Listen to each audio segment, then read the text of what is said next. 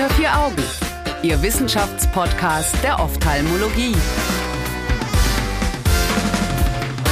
Herzlich willkommen zurück bei Unter vier Augen, dem Ophthalmo-Podcast. Schön, dass Sie wieder zuhören. Danke auch an Sanden für das Sponsoring in diesem Monat.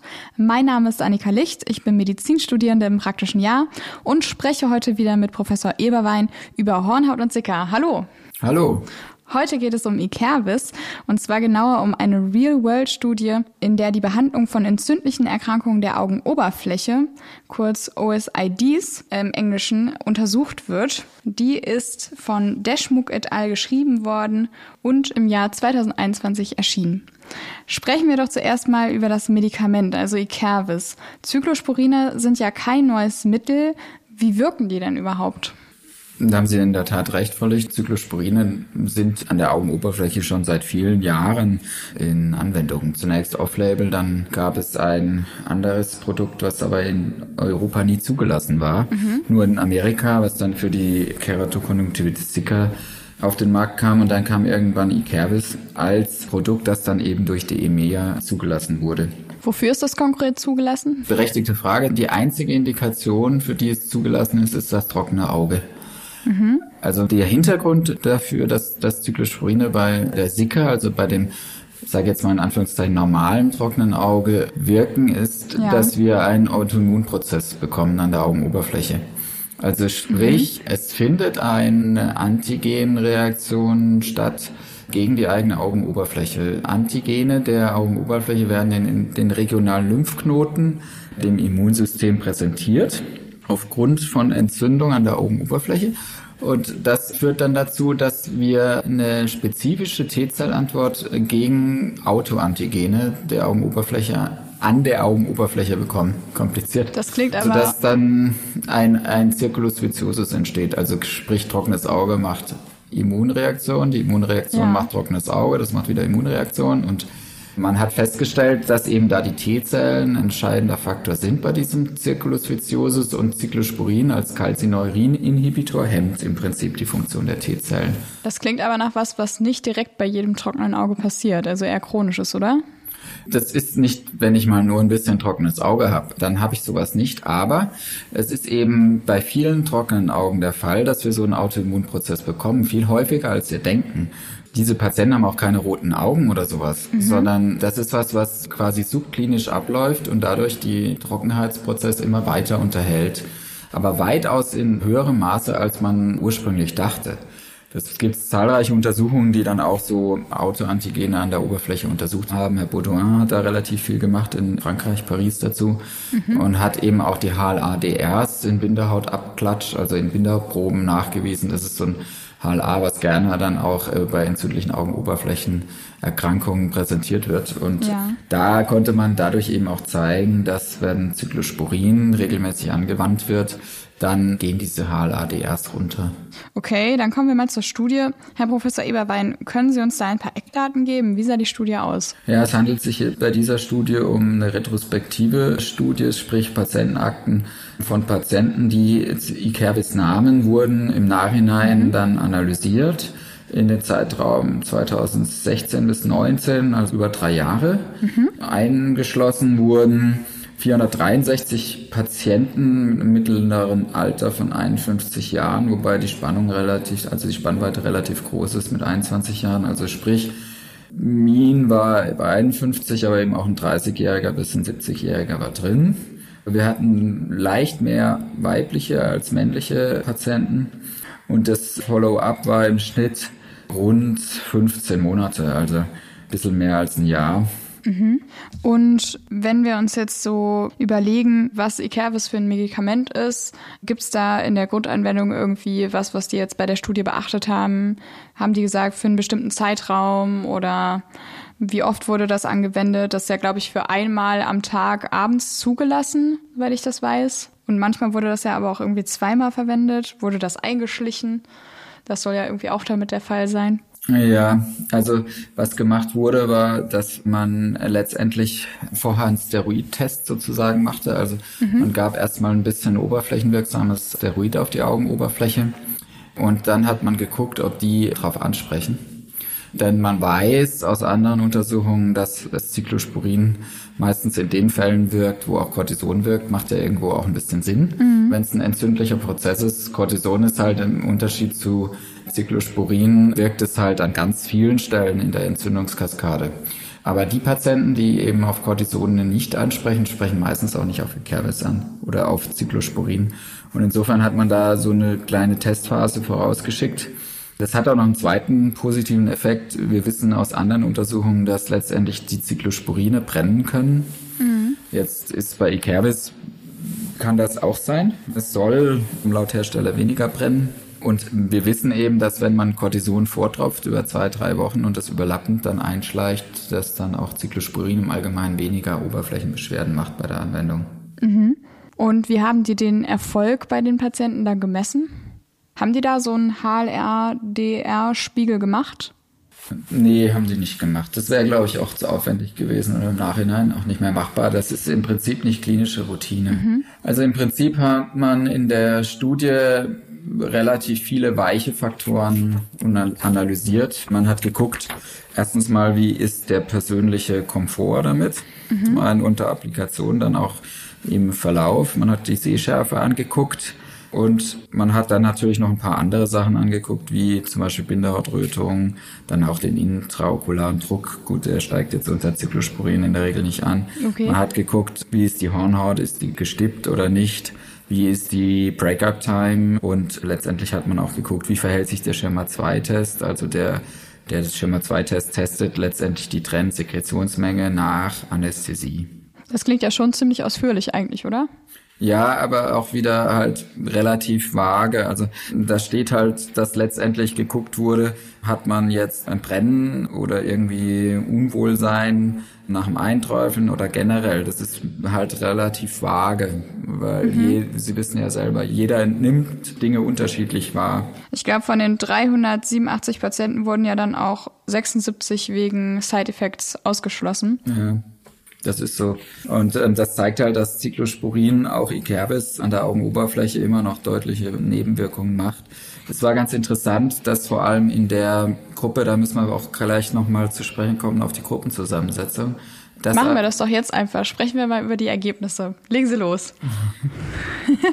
ja, bevor wir über die Ergebnisse sprechen, müssen wir vielleicht noch mal kurz auf die Zusammensetzung der Gruppen, die untersucht wurden, eingehen. Das hatten okay. wir noch nicht gemacht vor Licht und das ist, glaube ich, wichtig, wenn man, wenn man die Studie ein bisschen einordnen will. Denn man hat jetzt hier nicht nur trockene Augenpatienten eingeschlossen, sondern man hat auch Patienten mit allergischer Oberflächenerkrankung, mit okulärem Pemphiguid, mit mhm. Stevens-Johnson eingeschlossen. Das heißt, man hat eine extremst heterogene Gruppe hier untersucht. Ja. Was war die größte Gruppe von denen? Die größte Gruppe waren die trockenen Augenpatienten mit fast 70 Prozent. Mhm. Es ist ja so, wir hatten eingangs gesagt, dass Ikervis für das trockene Auge zugelassen ist, also das ganz normale trockene Auge, also sprich die 70 Prozent. Wir wissen aus anderen Untersuchungen, dass Cyclosporine natürlich auch bei anderen Erkrankungen, wie zum Beispiel allergischen Augenerkrankungen, ähm, Pemphigoiden oder Stevens-Johnson-Syndrom wirken können, aber dafür ist es nicht zugelassen, zumindest mhm. nicht in Deutschland. Könnte das vielleicht auch so ein bisschen Ziel der Studie gewesen sein, das so ein bisschen zu etablieren? Kann schon sein. Es ist halt dann die Frage, ob die Dosierung von Ikervis ausreicht, um sowas zu machen. Ja. Denn allergische Erkrankungen, je nach Ausprägungsgrad, Pemphigoide und Stevens-Johnson, insbesondere die letzten beiden, sind massive Entzündungen an der Augenoberfläche, die dann sukzessive in ein Vernarbungsstadium einhergehen. Also diese Patientengruppe mit Pemphigoiden und auch Stevens-Johnson-Syndromen sind eine ganz komplett andere Gruppe als der sage ich, Zika-Patient, der einfach sehr unter seinen trockenen Augen leidet. Denn bei den Pemphigoiden und beim Stevens-Johnson haben wir teilweise solche Befunde, dass uns die Augenoberfläche einschmilzt. Wahnsinn. Und da ist natürlich Cyclosporin in dieser Dosierung wie in Erkerbis wahrscheinlich ein Tropfen auf dem heißen Stein. Okay. Da muss man mit ganz anderen Prügeln ran. Okay, dann sind wir jetzt schon bei den Ergebnissen. Wie hat das denn da und auch an den anderen Stellen gewirkt? Es hat gewirkt. Allerdings ist die Präsentation der Ergebnisse sehr, sag ich mal, beschönigend dargestellt. Okay, inwiefern? Also sie hatten ja im Prinzip drei Gruppen gemacht. Sie haben gesagt, okay, wir schauen, bei welchen Patienten ist es besser geworden oder weggegangen, mhm. bei welchen ist mhm. es stabil gewesen und bei welchen ist die Erkrankung gleich aktiv geblieben. Und wer hat es nicht toleriert? Mhm. Das ist natürlich zum einen wieder mal sehr subjektiv, denn das ist ja abhängig vom Doktor, der gerade untersucht. Mhm. Und übrigens bei einer retrospektiven Gruppe sind die natürlich auch nicht verblindet. Die wussten, was die Patienten kriegen. Ja. Und insofern ist da natürlich ein Bias dabei. Zum anderen ist es natürlich schwierig abzugrenzen. Wie will man bei einem okulären Pemphigoid oder beim Stevens-Johnson-Syndrom sagen, beides sind chronische Erkrankungen, wie will man da sagen, dass es weg ist? Das geht ja gar nicht. Ja oder dass die Beschwerden eindeutig besser geworden sind. Diese Patienten haben so massive Beschwerden, dass es halt mhm. Sehr schwierig ist, die Grenze zu setzen. Demnach war es dann auch so, dass zum Beispiel bei den trockenen Augen, das ist jetzt in der Studie auf Tabelle 2 zu sehen, also beim Dry Eye Disease waren über 50 Prozent stabil. Hm. 30 Prozent wurden besser und 6 Prozent waren aktiv. Da könnte man sagen, ja, hat es eigentlich ganz gut gewirkt. Es wäre dann passend zu den Zulassungsstudien. Bei den ja. allergischen Augen war es frappierend, wie viel Prozent das eben gar nicht vertragen haben. Da waren dann 41,5 Prozent der Patienten haben es nicht vertragen. Hm. 26 waren stabil, 20 waren aktiver und, hm. und nur in 11 Prozent wurde es besser. Also da würde ich sagen, hat es nicht wirklich was gebracht, wenn sie es überhaupt tropfen konnten. Bei den okulären Pemphigoiden war es ja so, dass quasi 63 Prozent stabil waren und 28 Prozent haben es nicht vertragen. Das ist einfach ein Krankheitsbild, wie aus der Stevens Johnson, wo es sehr schwierig ist, eine klare Grenze zu setzen. Insofern würde ich mal sagen, hat die Studie schon deutliche methodische Probleme. Und unten in einer anderen Tabelle wird Richtig. dann auch noch an einer Stelle stabil und verbessert zusammengezählt, ja, was natürlich genau. auch nicht so ganz so gut ist. Ja, da haben Sie sehr aufmerksam gelesen. Es ist mir auch gleich aufgefallen, das ist eigentlich nur eine andere Darstellung, die ein bisschen schöner aussieht. Man hat einfach die zwei Gruppen stabil und geheilt in eine Gruppe genommen und die aktive der gegenübergestellt und schwuppdiwupp sieht es halt alles viel besser aus. Dann hat man beim trockenen Auge plötzlich 93 Prozent fast, bei allergischen Erkrankungen 64 Prozent, beim okulären Pemphigoid 93 Prozent. Das ist natürlich eine Verfälschung der Ergebnisse, denn ein Medikament, abgesehen davon, dass man es ja auch nicht gegen irgendwas getestet hat, soll ja schon irgendwo auch eine Verbesserung bringen in der Regel. Mhm. Und umgekehrt sind so Erkrankungen wie das Pemphigoid, die natürlich konstant immer schlechter werden, aber über Jahre ganz langsam in so einem kurzen Zeitraum von 15 Monaten nach Beobachtungszeit überhaupt nicht zu erfassen, ob da irgendwas okay. schlechter wurde. Also da kann man gar nichts dran ablesen an den nee. Ergebnissen diesbezüglich. Genau. Kann man denn sonst jetzt anhand der Ergebnisse, weil wir haben ja die ganze Studie vorliegen und alle Ergebnisse, können Sie daran denn irgendwas ableiten, bei welchen Erkrankungen Sie die Verwendung von Ekervis jetzt empfehlen würden? Also ich denke, man kann aus der Studie schon das sagen, was letztendlich schon bekannt war, dass beim trockenen Auge mit entzündlicher Komponente mhm. äh, lokales Cyclosporin, zum Beispiel Ikervis, einen Benefit bringen kann. Okay. Und das kann man, glaube ich, schon sagen. Man kann aber, glaube ich, nicht sagen, dass man das bei allergischen Bindehauterkrankungen, bei chronisch entzündlichen Bindehauterkrankungen generell anwenden kann und da sicherlich eine Besserung durchbekommt. Da gibt es vielleicht andere Möglichkeiten oder andere Dosierungen von Cyclosporin, die mehr Sinn machen. Alles klar. Dann würde ich gerne noch wissen, was für einen Stellenwert die Zyklosporine für Sie gegenüber Steroiden haben. Ja, also bei mir natürlich schon hohen. Ähm, ich bin ja als Hornhautspezialist oft mit solchen Erkrankungsbildern konfrontiert mhm. und wir wenden es sehr viel an, auch in der Praxis und ja. auch off-label. Also es gibt ja auch andere Dosierungen, die sind dann halt off-label bis zu ein, zwei Prozent hoch. Die haben manchmal dann mehr lokale Nebenwirkungen, aber dann komme ich natürlich auch in einen anderen Dosisbereich. Mhm. Die kann ich zum einen durch mehr eben Medikamente in Tropfen oder durch eine höhere Applikation erreichen. Und da haben bei den chronisch entzündlichen Erkrankungen die in den lokalen Cyclosporine schon einen Stellenwert, den ich nicht wegdiskutieren wollte. Aber man weiß halt nie ganz genau, wie viel es dem Patienten bringt. Das ist ein sehr langer Prozess und manchmal gibt man ja auch Misch Therapien, zum Beispiel noch mhm. mit lokalem Steroid.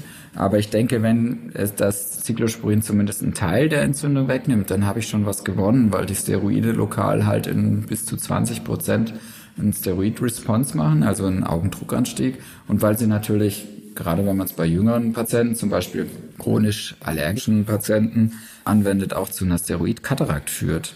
Und mm, wenn man okay. mit 25 Jahren dann eine Linsenoperation durchführen muss, verliert man die Akkommodation Das ist eigentlich nichts, was man seinem Patienten eigentlich wünscht. Okay, das ist ja schon mal eine gute Aussage.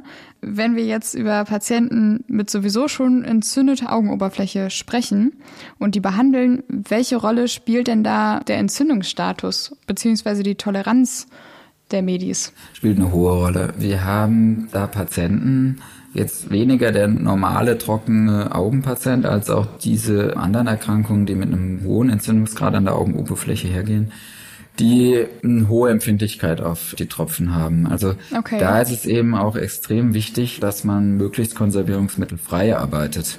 Mhm. Und das ist auch beim Ikerbis, der Hersteller sagt zwar, es sei konservierungsmittelfrei, weil sich das irgendwie zersetzt, aber ob das ganz exakt dann so ist, das lasse ich nochmal dahingestellt. Also wir haben doch auch einige Patienten, die das Ekervis eben nicht vertragen, mhm. wo wir dann bewusst auf Off-Label gehen müssen, ähm, okay. weil es eben doch nicht vertragen wird. Und deshalb ist Ihre Frage berechtigt.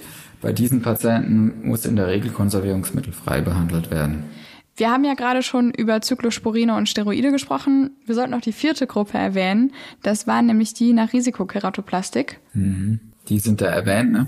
die stehen am Anfang der Untersuchung gar nicht so richtig im Paper und dann tauchen sie in der Tabelle auf. Waren ja auch nicht viele, waren ja 14 Patienten, richtig, die die dann insgesamt, da insgesamt sehr wenige Patienten. Und das ist mir auch ein Anliegen, dass wir kurz darüber sprechen, denn Keratoplastiken und insbesondere Hochrisiko-Keratoplastiken haben ja schon ein Abstoßungsrisiko. Bei einer Normalkeratoplastik mhm. liegen wir ungefähr bei 20% Abstoßungsrisiko nach fünf Jahren. Normalrisiko-Keratoplastik bedeutet keine Gefäße in der Hornhaut. Hier wurden andere Keratoplastiken untersucht, also mit mehr Risiko. Und da ist es immer wieder in der Diskussion, bringt lokales Cyclosporin was, um die Abstoßungsreaktion zu vermindern, sozusagen als steroidsparender Effekt. Okay. Und das ist sehr, sehr, sehr umstritten. Denn das Molekül Cyclosporin wirkt eigentlich vor allem an der Augenoberfläche. Es ist ein sehr großes Molekül, das penetriert nicht so richtig durchs Epithel durch. Und die Dosen, die wir im Augeninneren erreichen, am, am Hornhautendothel, also an der Innenschicht, sind sehr, sehr gering. Und man kann sich kaum vorstellen, dass es dafür reicht, um eine Immunreaktion zu hemmen, die ja meistens eben am Endothel auftritt. Man kann es anwenden, wenn man zum Beispiel ein chronisch entzündliches Auge transplantiert, um die Augenoberflächenentzündung etwas zu reduzieren. Das kann Sinn machen, aber sicherlich nicht, um eine Abstoßungsreaktion bei schwierigeren Ausgangssituationen zu verhindern. Dafür brauchen wir systemische Medikationen oder eben lokales Steroid in höherer Dosierung, was eben sehr gut penetriert. Und spiegelt diese Studie jetzt da das wieder, was Sie gesagt haben, also dass es nicht so viel bringt? Das ist im Prinzip schon so, denn in dieser Gruppe, wenn wir jetzt wieder die Einteilung anschauen, waren 50 Prozent weiterhin aktiv, 42 Prozent waren weiterhin stabil und sieben waren in der Gruppe geheilt, also resolved. Das würde ich sagen, ist eine eindeutige Aussage im Hinblick darauf, dass es eben wahrscheinlich nichts bringt. Aber was eben auch nicht untersucht wurde, das müssen wir vielleicht auch noch ergänzend sagen, ist, ob eine Abstoßungsreaktion auftrat oder nicht. Hm, okay. Stimmt, das wäre dann auch noch wichtig gewesen. Weil wenn man es in dem Hinblick untersucht, müsste natürlich dann das auch untersucht worden sein. Man hat hier einfach Patienten mit Kertoplastik und wahrscheinlich irgendwelchen Oberflächensymptomen mit reingenommen und geschaut, ob diese sich bessern. Mhm. Und da hat sich nicht wirklich was getan.